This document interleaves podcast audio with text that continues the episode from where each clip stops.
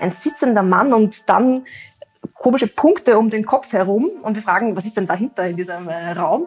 Und der Geschäftspartner, der finnische, sagt, ohne eine Miene zu verziehen, na, das ist die Sauna. Nicht ohne meine Sauna, ja, so heißt es wohl in Finnland. Und damit willkommen zu einer neuen Folge von Austria ist überall. Willkommen beim Export-Podcast der Außenwirtschaft Austria. Wir sind heute im Norden bei der Exportexpertin Lisa Streng-Schmidt zu Gast. Und von ihr erfahren wir nicht nur, wo man in Finnland die Sauna überall findet, sondern wir sprechen auch über eine Vorreiterrolle bei der Digitalisierung, den NATO-Beitritt, eine wunderschöne Orgel und auch warum Schweigen manchmal Gold ist. Und ein Hallo nun nach Helsinki. Hallo Lisa. Hallo und Tervetuloa aus Finnland. Und bevor wir loslegen, Lisa, habe ich noch einen kurzen Blick hinter die Fahne von Finnland geworfen.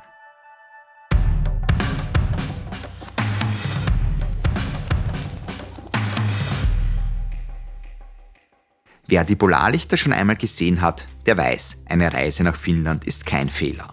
Und das, obwohl das finnische Volk Fehler gerne mal feiert, denn daraus kann man schließlich lernen. Daher gibt es auch den National Day of Failure, der im Oktober in Finnland gefeiert wird.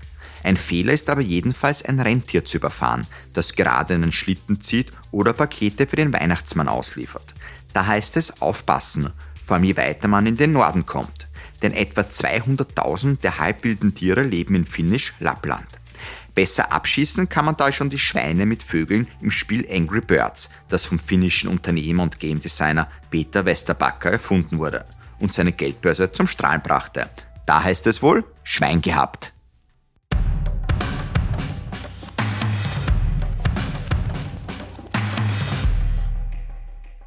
Liebe Lisa, wir waren mit unseren Reisen ja schon öfters im Norden unterwegs, um nicht zu sagen in Skandinavien. Aber ich glaube, wenn ich Skandinavien jetzt sage, stimmt das überhaupt oder? Genau, diesen Fehler machen äh, viele Leute, dass sie Finnland zu Skandinavien dazuzählen. In Wahrheit ist Finnland eigentlich nicht Teil Skandinaviens, beziehungsweise kann man sich darüber als äh, Skandinavistikerin vermutlich trefflich streiten. ähm, zu Skandinavien zählen im engeren Sinn eigentlich nur Norwegen, Schweden äh, und Dänemark. Es gibt aber ähm, Strömungen in der Wissenschaft, die auch Finnland dazu zählen möchten. Aber allein vom sprachlichen her und auch vom geografischen her wird es normalerweise nicht dazu gezählt. Und das Wichtigste vielleicht auch, die Finnen an sich würden sich selbst nicht als Skandinavier bezeichnen. Jetzt pendelst du ja sehr viel im Norden, bist auch sehr viel zwischen Finnland und Schweden unterwegs, ähm, betreust sehr viel diese beiden Länder. Was sind denn für dich so diese größten Unterschiede eigentlich oder musst du dich da gar nicht viel umstellen, wenn es jetzt für dich über die Grenze geht? Ja, ist eine gute Frage. Ich denke, dass natürlich die nordeuropäischen Länder schon in sehr engem Austausch miteinander sind. Das heißt, man findet sich in allen dieser Länder äh, leicht zurecht, sowohl in Schweden als auch in Finnland. Aber man merkt natürlich schon einige Unterschiede. Ich finde gerade in Finnland ist es interessant, dass auch der Einfluss vom östlichen Nachbar einfach auch zu merken ist. Also Finnland war ja lange Teil von Russland und das spürt man auch heute noch. Es ist ein bisschen so, wie wenn man vielleicht von Österreich aus in äh, die östlichen Nachbarländer fährt. So ein wenig kommt es mir auch vor, wenn ich von Stockholm nach Helsinki fliege. Oder mit dem Schiff fahre, weil das ist auch möglich. auch das ist möglich. Wunderbar. Ist das generell so etwas, was man auch ganz gerne macht, von Schweden aus den Markt in Finnland zu bearbeiten? Ähm, dass man jetzt gar nicht in Finnland selber stationiert ist oder sollte man schon noch vor Ort sein? Ich würde es so einschätzen. Die Finnen nehmen es schon sehr positiv wahr, wenn man das Commitment zum Land so weit treibt, dass man auch wirklich den Markt Finnland von Finnland aus bearbeitet. Aber natürlich ist es klar, dass sehr viele Firmen dazu neigen, das von Schweden aus zu machen, weil Schweden hat doppelt so viele Einwohner wie Finnland. Auch in Österreich ähm, ist Schweden der wichtigere Handelspartner, wenn man es quasi in absoluten Zahlen nimmt. Aber wie gesagt, es wird durchaus positiv wahrgenommen, ähm, den Markt Finnland von Finnland aus zu bearbeiten. Und ich muss auch sagen, in meiner Arbeit, ich bin ja in ähm, Stockholm hauptstationiert, ähm, bin aber sehr viel in Helsinki. Es ist schon es wäre schon besser, wäre ich in Helsinki vor Ort. Also Sie mögen es natürlich sehr gerne, wenn man den Markt wichtig genug nimmt, um vor Ort zu sein, ja. Das kann ich mir gut vorstellen. Ja, diese Besiedelung auch, also halb so viele Einwohner jetzt circa wie Schweden. Ne? Jetzt ist Finnland ja nicht sehr dicht besiedelt, muss man sagen. Ähm, wie teilt sich das Wirtschaftsleben dann eigentlich dort auf? Ist dann alles in Helsinki, rund um Helsinki oder gibt es schon noch andere Regionen, die wir da jetzt auch beachten müssen? Helsinki ist schon mit Abstand das kulturelle, politische und wirtschaftliche Zentrum des Landes. Also es wohnen circa 1,5 Millionen Einwohner im Großraum Helsinki und bei einer Gesamteinwohnerzahl von 5,5 Millionen ist das schon eine ganze Menge. genau. Und noch abgesehen von Helsinki sind alle größeren Städte im Süden des Landes angesiedelt. Also da gibt es zum Beispiel Turku, wie vorhin erwähnt, im Südwesten des Landes. Ähm, gibt auch noch Tampere, das ist ein bisschen weiter nördlich, aber auch nur eine Zwei-Stunden-Fahrt von Helsinki. Espoo, das sind alles Städte, die eigentlich im Süden des Landes liegen. Und das ist das besonders Faszinierende für mich an Finnland. Ähm, der Süden ist so stark besiedelt und Richtung Norden hin wird es eine sehr spärliche Besiedlung. Ganz oben im Norden wohnen ja dann nur noch die Samen, das Nomadenvolk, das äh, oben im Norden von Finnland wohnt. Aber der Großteil der Bewohner ist wirklich im Süden des Landes zu finden und dort spielt sich auch das Wirtschaftsleben ab. Merkt man das dann auch in der Infrastruktur? Sind dann einfach im Süden die Straßen gut ausgebaut, die Bahnverbindungen gut und oben im Norden hin wird es dann schon ein bisschen, ja, romantischer unter Anführungszeichen, wenn es durch die Wälder vielleicht geht? ich finde den Ausdruck romantisch wirklich super und äh, es hat auch wirklich eine, ein romantisches Flair, wenn man einfach weit und breit nur noch Wald sieht. ähm, ich würde sagen, die Städte sind schon gut miteinander verbunden.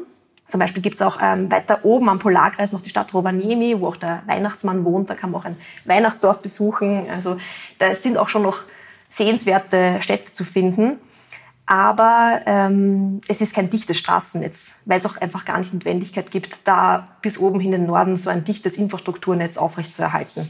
Wenn wir jetzt schon bei der Romantik sind, jetzt wird es ja auch manchmal sehr oft dunkel und früher dunkel in Finnland oben. Ähm, ja, wie lebt man damit? Ist das wahrscheinlich für die Menschen ja alltäglich, oder? Also das ist keine besondere Sache.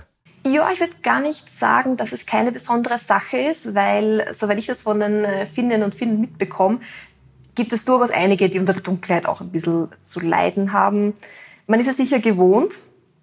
Ähm, man findet da sicher auch äh, Coping-Mechanismen, wie man mit der Dunkelheit umgeht. Aber ich hätte jetzt noch keinen Finnen getroffen, der sagt, ja, Winter ist absolut meine Lieblingsjahreszeit. Also man muss das schon mit ein bisschen mit ein bisschen relativieren. Also die Dunkelheit ist einfach ein, ein Nachteil, der eigentlich auch den Leuten in Finnland mehr zu schaffen macht als die Kälte. Also die Kälte ist eigentlich gar nicht so extrem. Natürlich gibt es viel Schnee, es ist natürlich ein bisschen kälter als in Österreich, aber die Dunkelheit ist tatsächlich der große Unterschied, der die Wintermonate halt aber auch gemütlicher macht. Also da ist man gerne zu Hause, ähm, verbringt viel Zeit bei Kerzenschein. Also sie machen es sich auch wirklich gemütlich und das kann man sich wirklich von ihnen abschauen. Und geht vielleicht sogar in die finnische Sauna. Geht in die finnische Sauna, genau.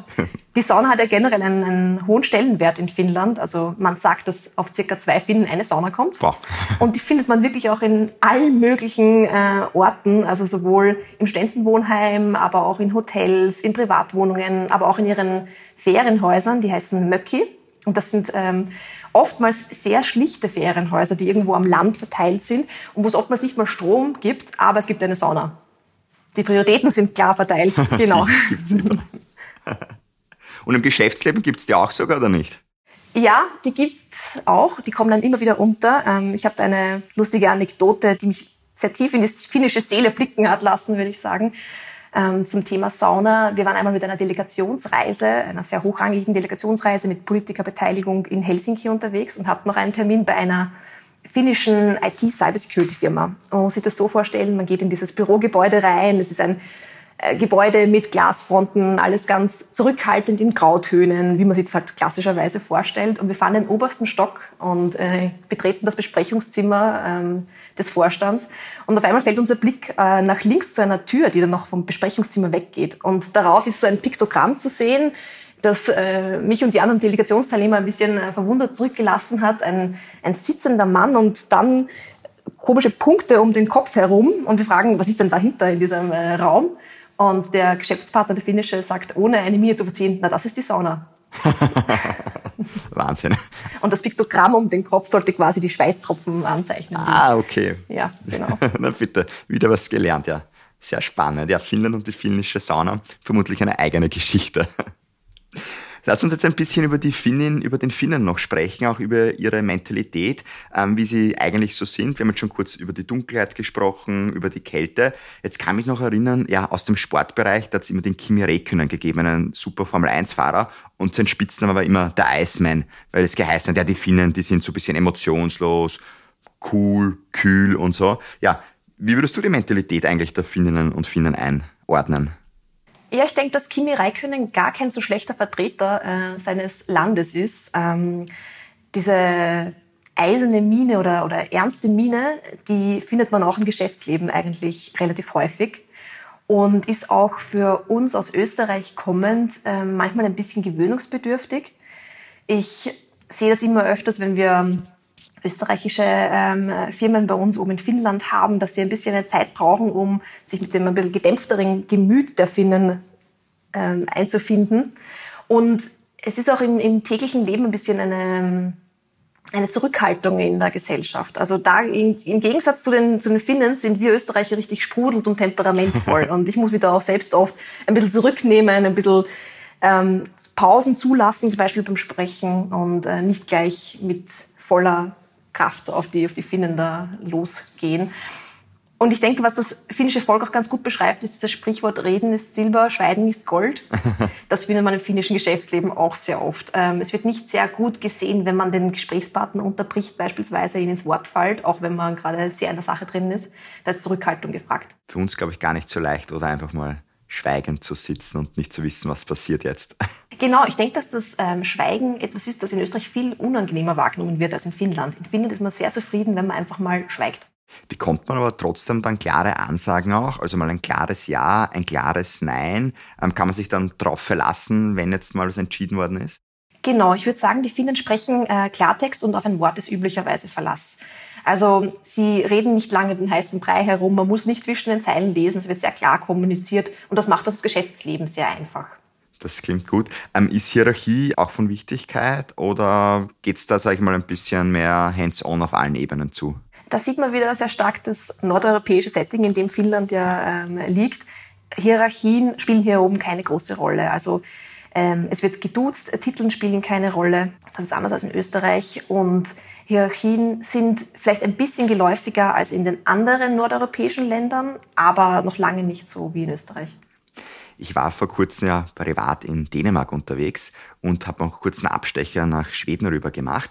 Und da habe ich natürlich auch eine Führung gemacht und da ist so ein bisschen öfters der Vergleich gekommen, wie sind die Dänen, wie sind die Schweden. Da hat es geheißen, ja, die Dänen, die Däninnen sind so hüge, gemütlich und so weiter. Man, ja, geht es ein bisschen gechillt an. Im Happiness Report ist man ja ganz weit oben auch. Die Schweden sind da schon straffer organisiert. Ja, auf dieser Skala zwischen organisatorisch und Hüge, Gemütlichkeit kann man da die Finnen auch irgendwo zuordnen? Also ich stimme einerseits äh, zu, dass äh, Dänemark äh, viel gemütlicher und entspannter ist als Schweden. Den Eindruck habe ich auch, auch von meinen Dienstreisen. Wenn ich Finnland dazu in Relation setzen müsste, würde ich sagen, dass sie auch auf der etwas entspannteren Seite sind. Also man sieht das vor allem zum Beispiel auch beim Humor. In Schweden ist man oft sehr korrekt, auch wenn es um Witzereißen und so weiter geht. In Finnland zum Beispiel kann man durchaus mal auch einen, wenn man den Finnen besser kennt, einen morbiden Witz machen. Das würden sie auch verstehen. Also da sind durchaus mehr Nuancen äh, möglich, was Humor anbelangt, was das nicht ganz so korrekt sein anbelangt als in Schweden. Also vielleicht dann doch nicht ganz so kalt, wie wir glauben und emotionslos. Genau, so ist es. Apropos Sprache jetzt auch, ähm, wenn man Witz erzählt, sollte man auch die Sprache sprechen, logischerweise. Aber Englisch ist das so weit verbreitet, dass du eh überall sprechen kannst oder ein paar Wörter Finnisch? Wären doch nicht schlecht. Also es wird sehr positiv aufgenommen, wenn man ein paar Wörter Finnisch spricht. Ähm, man kann sie mal mit ähm, äh, Kitos, Danke beginnen, das ist leicht zu merken. Aber ansonsten sind die Finnen es durchaus gewohnt, dass man ihre Sprache nicht spricht. Wenn man so ein kleines Land ist wie Finnland, also äh, bevölkerungsmäßig kleines Land, flächenmäßig ist es ja doppelt so groß wie Deutschland, aber bevölkerungsmäßig jedenfalls, dann ist man es auch gewohnt, dass die Leute nicht die, die Sprache sprechen. Und dementsprechend sprechen die Finnen auch wirklich sehr gut Englisch. Das liegt auch schon daran, dass ähm, Filme äh, also nur mit Untertiteln versehen werden. Und dadurch kann man mit Englisch sehr gut im Geschäftsleben bestehen. Es gibt ja noch in Finnland die zweite offizielle Sprache, das ist Schwedisch. Das wird aber vor allem im Südwesten des Landes gesprochen, rund um Turku. Das war die ehemals wichtigste Stadt in Finnland. Und dort gibt es auch noch äh, eine schwedischsprachige Minderheit. Das sind aber nur in etwa 5, 6 Prozent der Bevölkerung. Sehr spannend, sehr spannend, ja. Ich glaube, was die ganzen Nordics ähm, ja auch so verbindet, ist, glaube ich, auch gute Bildung. Jetzt weiß ich, du hast selber sogar mal in Finnland studiert. Das heißt, du kennst ein bisschen das System. Erstens ist die Bildung dort wirklich sehr gut, würdest du sagen. Und auch vor allem für junge Menschen bleiben die dann auch sehr gerne im Land, um zu arbeiten oder suchen die dann schon auch eher ein bisschen die Ferne? Mhm, genau, ich habe in Finnland studiert. Ich habe äh, in Helsinki ein Auslandssemester gemacht und habe mich damals schon in das Land verliebt und jedenfalls in das Bildungssystem, weil es ein Bildungssystem ist, das sehr stark darauf achtet, dass alle dieselben Chancen haben. Und das habe ich auch im Studienalltag immer ähm, stark bemerkt. Es ist oft gar keine Rocket Science, dieselben Studienbedingungen für alle zu schaffen, aber den Zugriff auf Lernmaterialien für alle kostenlos zu machen, eine, eine günstige Kantine zu schaffen, ähm, Studienreisen zu subventionieren. Also man achtet wirklich sehr darauf, dass jeder die gleiche Chance hat, ähm, aus dem, äh, einen Wohlstand aufzubauen. Und das finde ich in Finnland auch wirklich äh, ganz toll zu sehen. Sie sind auch seit Jahren äh, führend bei den PISA-Rankings. Ähm, wir haben auch letztes Jahr mal eine Studienreise zum finnischen Bildungssystem gemacht. Es war da ganz interessant zu sehen, dass auch äh, Programmieren ganz normal am Lehrplan steht, dass der Einsatz von digitalen Medien einfach schon ganz normal behandelt wird. Also ich habe oft den Eindruck, dass das in Österreich noch eine besondere Betonung braucht, dass wir jetzt auch digital arbeiten. In Finnland ist das eher so, was, das haben wir schon abgehakt, das ist schon State of the Art. Ja, absolut, da hast du natürlich, natürlich recht. Ich kann jetzt auch gleich den Aufruf machen an alle Hörerinnen und Hörer. Ähm, wer da auch ein bisschen mehr wissen möchte, sei es über das Bildungssystem, aber auch natürlich über Delegationen, Wirtschaftsreisen nach Finnland, ähm, der kann sich jederzeit natürlich bei der Lisa und dem ganzen Team im Norden melden. Am besten eine Mail an helsinki.wko.at und ihr bekommt dann das Mail. Genau so ist es. Wir freuen uns über alle Anfragen und das Interesse von den österreichischen Firmen. Absolut. Ja, österreichische Firmen, gutes Stichwort jetzt von dir. Ich möchte mit dir jetzt ein bisschen über den Markt sprechen einmal. Ähm, bevor wir jetzt so in einzelne Bereiche vielleicht reingehen, so generell, was gibt denn dieser finnische Markt eigentlich her? Generell ist ja Finnland und Österreich haben lange schon gesunde Wirtschaftsbeziehungen miteinander. Es gibt eine sehr breite Produktpalette und viele Chancen auch miteinander in, ins Geschäft zu kommen.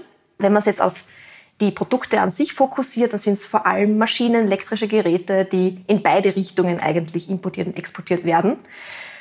Dann ist es noch sehr speziell für Finnland, dass 75 Prozent des Landes mit Wald bedeckt sind. Und daraus ergeben sich natürlich unzählige Chancen, weil Holz so ein vielseitiger Rohstoff ist, den man zum Beispiel für Papier verwenden kann, aber auch in der Bekleidungsindustrie. Da gibt es einige wirklich sehr innovative Projekte und auch einige spannende Geschäftschancen. Lass uns kurz jetzt bei dieser Forstwirtschaft bleiben, beim Holz und nehmen vielleicht auch gleich den Energiebereich dazu.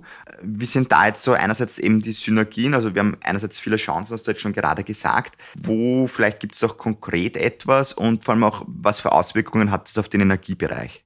Ja, in der Holzwirtschaft sind einige österreichische Firmen in Finnland aktiv. Mir fällt zum Beispiel die Firma Binderholz ein, die zwei Werke in Finnland hat in der Region Karelien. Die haben mittlerweile 300 Mitarbeiter vor Ort und verarbeiten dort Fichten- und Kiefernrohstoffe und im Plan noch weitere Investitionen in dieser Gegend. Auch die Pelletsproduktion soll jetzt bald gestartet werden. Das ist ein richtiges Vorzeigeprojekt einer österreichischen Firma am finnischen Markt.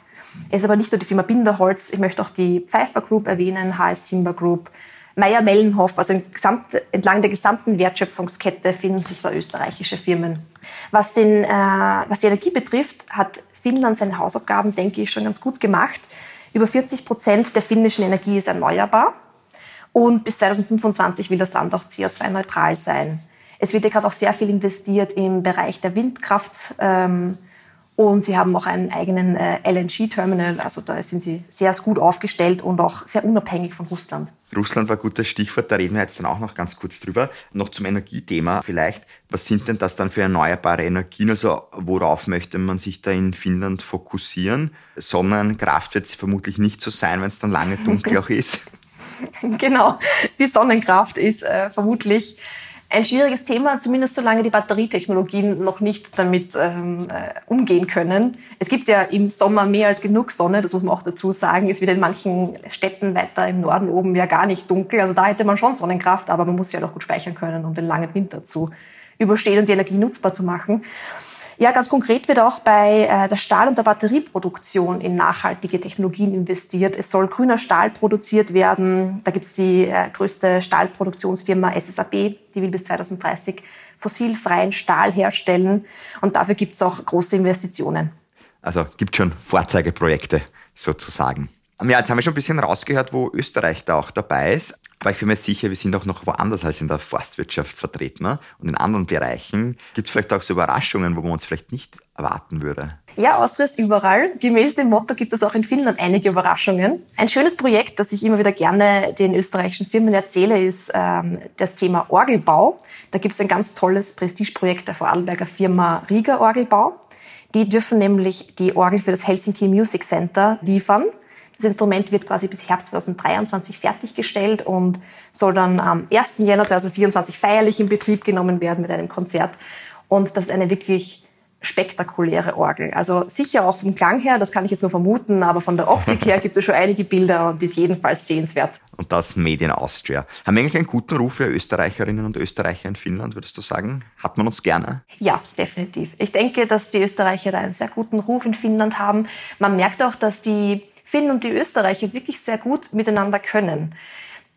Ich habe eine Vermutung, dass das auch ein bisschen daran liegen kann, dass sich die österreichischen Firmen auch im gesamten CI-Bereich ganz gut tun, also mit diesen Nachbarn im, im osteuropäischen Raum. Ähm, und Finnland hat ja auch einen sehr starken osteuropäischen Einfluss. Und das, finde ich, macht die Geschäfte zwischen Finnland und Österreich eigentlich sehr leicht. Man kommt sehr schnell auf eine sehr gute Ebene. Ich würde sogar so weit gehen, dass meinem Eindruck nach die Zusammenarbeit zwischen Finnland und Österreich manchmal ein bisschen kulturell leichter ist als die zwischen Schweden und Österreich. Sehr spannend. Du, weil du gerade Osten jetzt gesagt hast, wenn ich richtig liege, Finnland, Russland, die haben ja die längste Grenze, also zu Russland hin. Wir möchten jetzt auch nicht politisieren, aber am Anfang hast du auch schon ganz kurz angeschnitten, wie ist denn so generell dieses Verhältnis jetzt Finnland-Russland und vor allem jetzt ist man ja der NATO beigetreten. Das hat vermutlich auch einiges gemacht mit den Finninnen und Finnen. Genau. Der finnische Präsident hat auch gemeint, das ist der Beginn einer neuen Ära, der NATO-Beitritt Finnlands. Das war Anfang April 2023 der Fall. Also man hatte mit Russland wirklich einen sehr ähm, prägenden Nachbarn. Wie du schon gesagt hast, die Grenze ist 1300 Kilometer lang. Es ist die längste Grenze eines EU-Landes mit Russland und ist ja auch historisch ähm, sehr bedeutend, diese Nachbarschaft sehr prägend gewesen. Finnland hat seit der Unabhängigkeit 1917 bereits sehr stark in Militärausgaben investiert. Und es war auch deswegen nicht verwunderlich, dass Finnland den NATO-Beitritt relativ schnell und äh, ohne große Probleme gemeistert hat, weil Finnland für die kleine Größe des Landes ein verhältnismäßig starkes äh, Militär verfügt. Finnland ist auch ein bisschen dadurch geeint, dass es eben diese Lage hat, die es hat, neben so einem großen Nachbarn einfach zu bestehen, äh, mit dem es auch eben auch ähm, ja, eine historische Vergangenheit gibt. Und man sagt immer, Diamanten werden unter Druck geprägt. Das gilt jedenfalls für Finnland. Das ist ein Land, das in seiner kleinen Größe einfach extrem innovativ geworden ist und seine Schwäche, seine geografische Schwäche zum Besten genutzt hat. Ja, das ist auch nötig, glaube ich, oder notwendig in der heutigen Zeit innovativ zu sein. Wenn man sich da jetzt andere Handelspartner auch sucht aus finnischer Sicht, ähm, was sind denn da eigentlich so die größten? Ist das eh innerhalb der Europäischen Union oder schaut man viel nach Amerika rüber? Ist China in Finnland aktiv? Gibt es da Tendenzen? Die größten Handelspartner Finnlands sind eigentlich die üblichen Verdächtigen. Ähm, der größte Handelspartner ist Deutschland und danach kommt Schweden und dann kommen schon die USA. Und äh, Deutschland ist zwar der wichtigste Handelspartner, wenn es um die ähm, absoluten Nummern geht. Wenn es aber darum geht, wer der strategisch wichtigste Handelspartner ist, ist es sicherlich Schweden. Und auch da hilft wieder ein Blick auf die äh, Weltkarte. Das ist einfach der der Nachbar gegen Westen und gegen Westen orientiert sich ja auch Finnland. Und da ist eine sehr enge Zusammenarbeit, die, wie gesagt, von hoher strategischer Relevanz ist. Ein Thema, mit dem ich auch noch kurz sprechen möchte, ähm, weil ich da immer wieder auf Berichte stoße, ja, Finnland und das Gesundheitssystem. Das soll ja sehr gut sein.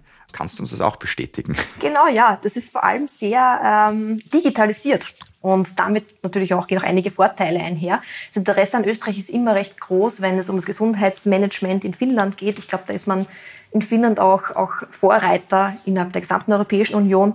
Finnland wird auch oft äh, hervorgenommen oder betont als Modell für den europäischen Gesundheitsdatenraum, der ja innerhalb der EU sehr stark im Gespräch ist. Und das liegt einfach daran, dass die Daten sehr transparent zugänglich sind vom finnischen Gesundheitswesen. Also man kann dann quasi auf einen Klick alle Daten, die einen selbst betreffen, finden. Man kann aber auch als Forschungsunternehmen relativ leicht auf die Daten zugreifen. Der Spannende daran ist, dass der Datensatz relativ komplett verfügbar ist. Also die Opt-out-Raten in Finnland sind so extrem gering. Und ich erinnere mich noch an die letzte Delegationsreise, die genau zu diesem Thema bei uns in Finnland war. Wenn man das zum Beispiel, wenn man die Zahlen der elektronischen Patientenakte ähm, vergleicht mit denen in Österreich, sind die Opt-out-Raten einfach verschwindend gering. Die finnische Bevölkerung hat ein großes Vertrauen, dass die Regierung und die Behörden verantwortungsvoll mit den Daten umgehen. Und das auch schon seit langem. Ich glaube, Vertrauen ist ein guter Punkt, weil, wie du es gesagt hast, habe ich mir jetzt auch irgendwie so gedacht, gut, wie schaut es eigentlich mit dem Datenschutz aus, ne? wenn da jetzt jeder alles sehen kann, was ich habe, sind doch sehr private Daten. Da dürfte man einfach auch mehr Vertrauen dann in Finnland haben. Genau, das Ganze geht auch so weit, dass man die Gehälter von äh, jedem in Finnland aufrufen kann. Wirklich? Also es, genau, man kann da zu einer Behörde gehen, vermutlich vergleichbar wie bei uns eine Bezirkshauptmannschaft und da gibt's äh, Computer, wo man einfach frei zugänglich den Namen seines Nachbarns eingeben kann und dann weiß man, was derjenige verdient. Wahnsinn. Also das kann ich mir, glaube ich, in Österreich noch nicht vorstellen. Ich glaube, das ja wäre nichts für uns, wenn man jetzt so an unsere Menschen denkt. Ja, auf jeden Fall ist ja immer total spannend, glaube ich, ähm, was man einerseits in deinem Beruf alles mitbekommt, was für Innovationen es da gibt, was für Bereiche einfach doch anders sind als bei uns in Österreich. Vermutlich vergleicht man dann auch oft und gerne.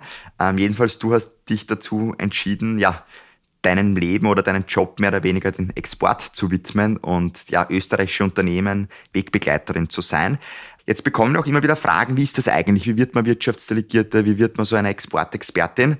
Jetzt bist du ja schon mittendrin in dem Ganzen. Du bist jetzt noch Wirtschaftsdelegierte Stellvertreterin. Ja, bisschen spärlicher Begriff jetzt vielleicht. Aber das ist sozusagen die Vorstufe, bevor man dann wirklich Wirtschaftsdelegierte wird. Hast aber eine, eine Ausbildung gemacht, musst da gewisse Dinge durchlaufen. Ähm, ja, vielleicht jetzt zum Abschluss. Gib uns mal so ein bisschen einen Einblick da so in diese Welt des Wirtschaftsdelegierten, vor allem wie man es wird, bitte. Also einerseits, du hast dich ja dazu entschlossen und was sind dann so typische Schritte, die man gehen muss, weil wir haben ja auch immer wieder Hörerinnen und Hörer dabei, die das vielleicht selber ja mal machen möchten. Ja, das mache ich sehr gerne, weil ich den Job auch wirklich mit Leidenschaft mache und du hast vorhin erwähnt, in die Welt des Wirtschaftsdelegierten. Für mich hat sich wirklich eine neue Welt eröffnet durch den Beruf und man sieht jeden Tag so viele neue Dinge, dass ich den äh, Beruf auch aus vollem Herzen an anderen jungen Leuten empfehlen kann. Ähm, bei mir hat es so begonnen, dass ich ähm, auf die Ostwirtschaft Austria damals durch einen Auslandsaufenthalt in, in Prag aufmerksam geworden bin. Ich war damals noch bei der Österreich-Werbung tätig und ähm, habe damals zum ersten Mal erfahren, dass die Ostwirtschaft Austria so ein weltweites Netz an Büros betreut und es die Möglichkeit dieser Karriere als Wirtschaftsdelegierte gibt. Und ich bin Wirtschaftsdelegierte Stellvertreterin. Das ist tatsächlich ein Zungenbrecher, aber man gewöhnt sich dran. Das ist quasi, wenn man so möchte, eine Wirtschaftsdelegierte in Ausbildung. Es ist meine Aufgabe, dreimal drei Jahre in verschiedenen Wirtschaftsräumen als äh, Stellvertreterin tätig zu sein, Erfahrung zu sammeln, den oder die Wirtschaftsdelegierten zu unterstützen im täglichen Alltag und dann nach diesen neun Jahren Aufenthalt im Ausland und nach einem Inlandsaufenthalt wieder rauszugehen und dann selbst ein Büro als Wirtschaftsdelegierte zu übernehmen. Du hast mich auch gefragt, wie man dazu ähm, zu dem Beruf kommen kann. Man braucht einen ähm, Studienabschluss auf äh, Masterniveau, entweder in Wirtschaft oder in JUS. Und danach gibt es ein sehr strukturiertes Bewerbungsverfahren, das man durchläuft. Und wenn man das bestanden hat, dann ist man sozusagen drinnen. Genau, dann kann man nochmal seine Flexibilität unter Beweis stellen, weil die erste Station wird traditionell sehr kurz vor der Versetzung verraten. Das war bei mir damals äh, drei Monate vorher. Aber ich bin sehr glücklich, dass ich jetzt im Norden arbeiten darf und darf da ganz viele spannende Erfahrungen sammeln. Vor allem, wenn man ja dort auch schon mal studiert hat, oder? Dann fällt es auch ein bisschen leichter, dorthin zu kommen. Es war ein bisschen wie ein äh, Zurückkommen, tatsächlich, ja. Also ganz schön hier. Wunderbar. Ja, und wer jetzt Interesse an diesem Programm hat oder sich vielleicht selber mal bewerben möchte, auf der Seite der Außenwirtschaft Austria, dort findet man alles. Und ich bin mir sicher, wer der Lisa ein Mail schreibt, ja, wie ist denn das, das Bewerbungsverfahren? Da wirst du sicher auch eine Antwort für alle haben. Ja, jederzeit gerne. Wenn es Fragen dazu gibt, stehe ich gerne zur Verfügung. Super. Ja, lieber Lisa, dann sage ich jetzt mal vielen lieben Dank. Einerseits nicht nur in diese ja doch eher persönlichen Einblicke jetzt am Ende, sondern natürlich auch über die vielen Informationen, die du uns über Finnland geliefert hast, über diese spannenden Einblicke in ein ja doch sehr spannendes Land, wie ich jetzt finde. Alles Gute auf jeden Fall für deine Zeit als Wirtschaftsdelegierte oder Wirtschaftsdelegierte Stellvertreterin, damit wir jetzt noch korrekt bleiben. Und ja, Dankeschön. Vielen herzlichen Dank, hat Spaß gemacht. Finnland.at, China, Juhe, ja, so könnte man bei uns jetzt dann sagen, denn in zwei Wochen geht es für uns nach China, genauer gesagt in die Region Guangzhou und Chengdu. Bis dahin abonniere bitte unseren Podcast, sofern noch nicht getan. Ja, eine gute Bewertung, die hilft natürlich auch und vor allem erzähle Freundinnen und Freunden von Austria ist überall. Ich freue mich, wenn wir uns wieder hören. Hab bis dahin eine schöne Zeit. Mach's gut. Mein Name ist Christoph Hahn und nicht vergessen, Austria ist überall.